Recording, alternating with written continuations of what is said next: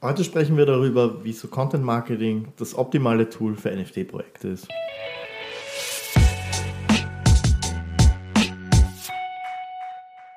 Wir haben ja schon mal darüber gesprochen, vielleicht nochmal im Schnelldurchlauf. Wir machen ja gerade zwei NFT-Projekte.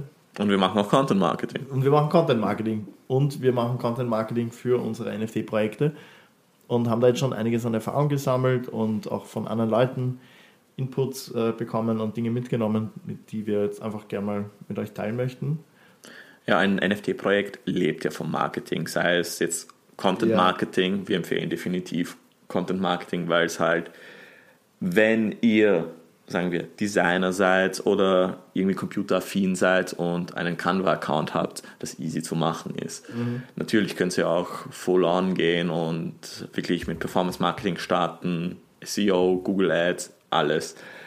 Aber es ist nicht so, nur weil es unsere Spezialität ist, aber unsere Empfehlung ist definitiv Content Marketing einzusetzen. Ja, das hat aber auch einen ganz bestimmten Grund, den man auch wirklich also nachvollziehen kann, nämlich das Wichtigste bei einem NFT-Projekt ist die Community.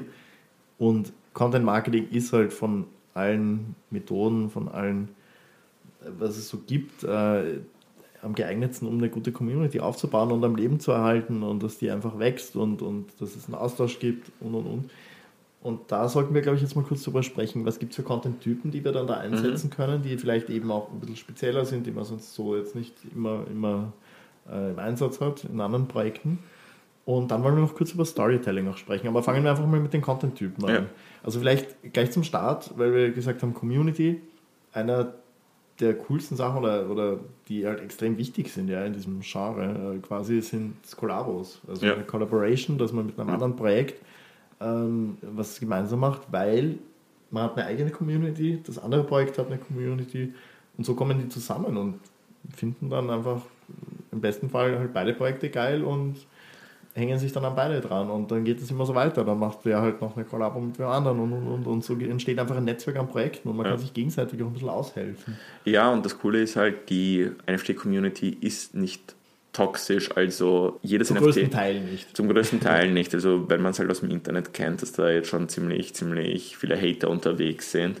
Aber bei der NFT-Community ist das noch, sagen wir, sehr jungfräulich. Mhm. Das hat aber auch einen Grund, weil alle NFT-Projekte haben grundsätzlich eines gemeinsam. Das ist, sie wollen diese Technologie, diese, die Idee dahinter, auch die Idee der Zentralisierung gemeinsam weiterentwickeln, einen Schritt weiter nach vorne bringen. Und deshalb ist es auch gang und gäbe, dass sehr große Projekte, also wir reden hier nicht von Bored Ape Club, aber halt von wirklich Projekte, die halt mehrere tausende Menschen äh, in ihrer Community haben, auch mit kleinen Projekten Kollabos machen, mhm. einfach mhm. weil die Unterstützung auf beiden Seiten so groß ist. Das ist wirklich ein, ein sehr, sehr schöner Aspekt. Also man erlebt das selten im Internet, dass ja. einfach Leute miteinander harmonieren, Projekte miteinander harmonieren. Soweit mal zu den Kollabos. Ist unglaublich wichtig, unbedingt drauf setzen, wenn ihr selber ein Projekt starten möchtet.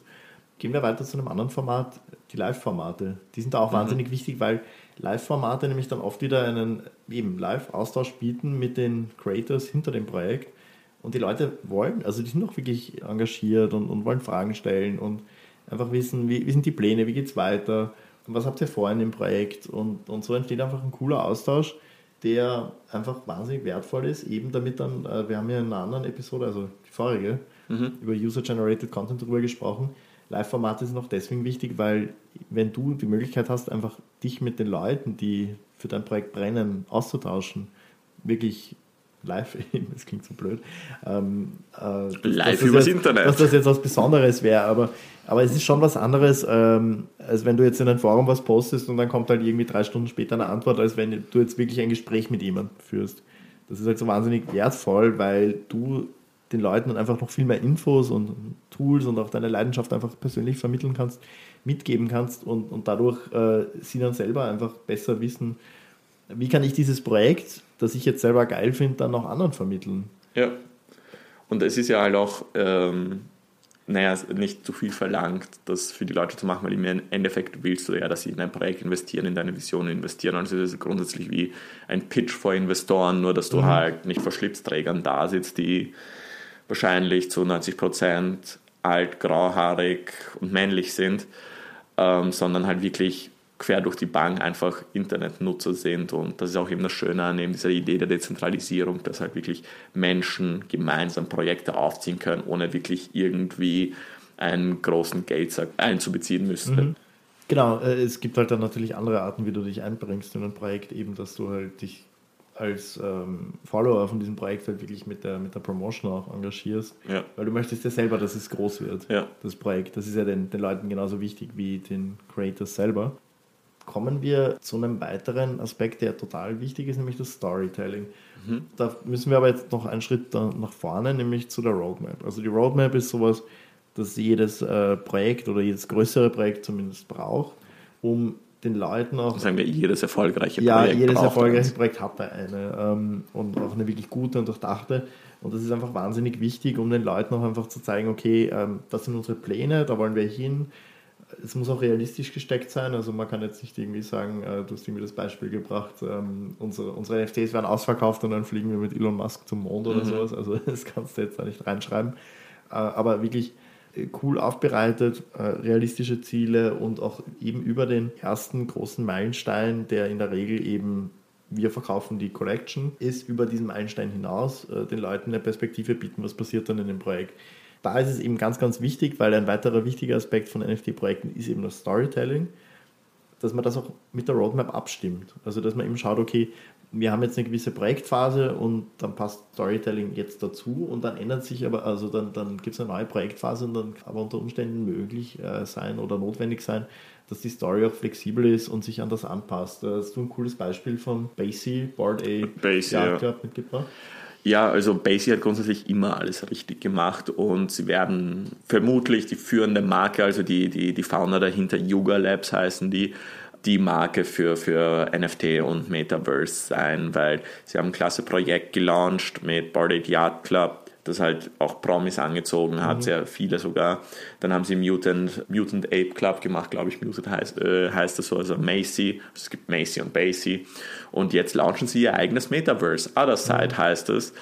Und da wird jetzt, glaube ich, die Folge ist schon draußen, wenn das, wenn das gelauncht ist da sieht man, wie ein, eine gute Roadmap funktioniert. Also es hat mit einer NFT-Collection angefangen, die halt wirklich Millionen eingespielt hat, mit denen man halt das Projekt finanzieren konnte, weil drei Leute können sowas nicht aufziehen, was sie aufziehen. Also sie konnten, mussten dann in ein größeres Team investieren und größer werden. Und man geht davon aus, dass sie mit dem, mit dem Verkauf von dem Land in ihrem eigenen Metaverse an die 300 Millionen Dollar umsetzen werden, wow. was gut ist, nicht nur für die Founder, sondern wir können uns sicher sein, dass sie für die Community, die sie unterstützt, was sehr Schönes bauen werden. Also da sieht man halt bei dem Projekt auch, dass sie sich um die Community eben kümmern und die, die sie von Anfang an unterstützt haben.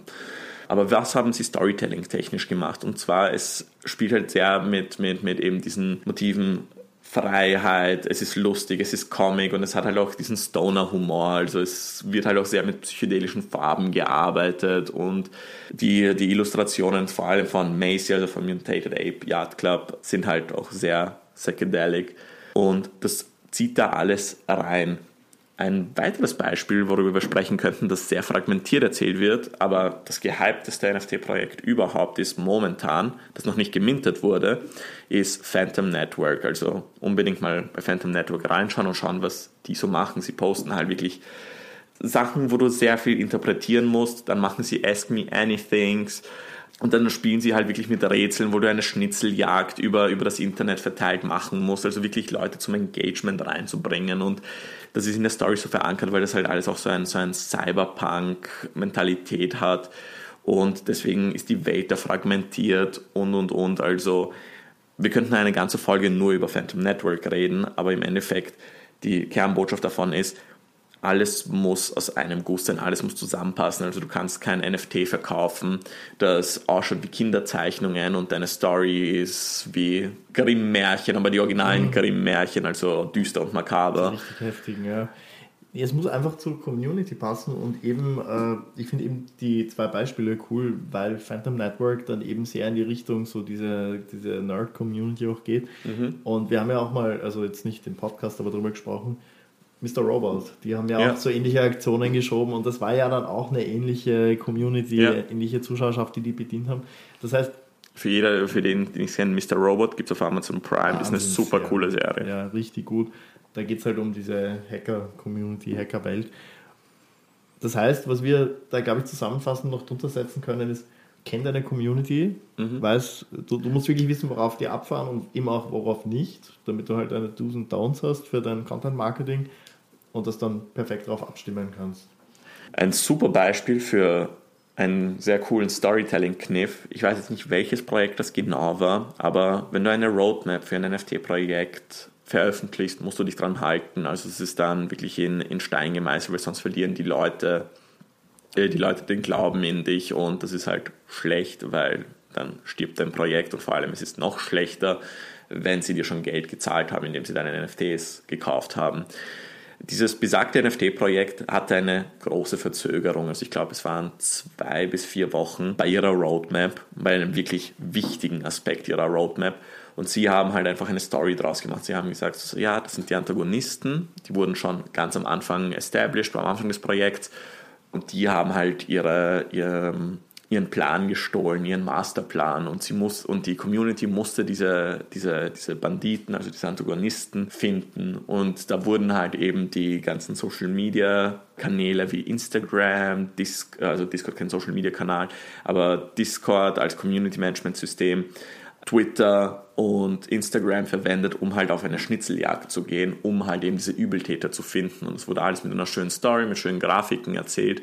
Und somit haben sich die Founder eben vier Wochen, sagen wir, von der Community geholt. Also ohne, ohne wirklich einen Rückfall zu erleiden. Mhm. Das, das ist richtig cool, ja. Man muss einfach kreativ sein, schauen, was zur Community passt und das Storytelling und der Content muss in einem Reim sein. Ich glaube, das ist so ziemlich alles, was wir im Moment raushauen können an Nuggets. Vielleicht fällt uns noch was ein. Wir, wir werden sicher, je weiter wir in den Projekten dann kommen, auch noch weitere Episoden machen natürlich, mhm. Wo wir dann auch über weitere Learning sprechen, über weitere Methoden. Discord hast du eh vorher schon erwähnt, ja. jetzt eine eigene Episode geben. Vielleicht auch über Reddit. Ja. Reddit Marketing ist auch was, äh, das wir jetzt demnächst starten müssen. Also bei NFTs, momentan ist Reddit noch ein bisschen, bisschen manche Projekte machen es, manche machen es gar nicht, aber bei Token-Projekten, also bei Krypto-Projekten, ist Reddit eigentlich das A und O. Da ist es unerlässlich. Da ja. spielt sich eigentlich fast alles auf Reddit ab ja. und auf Twitter, ja. Ja, also das war's mal zu Content Marketing und NFTs. Gut, dann danke fürs Zuhören und bis zum nächsten Mal. Bis zum nächsten Mal.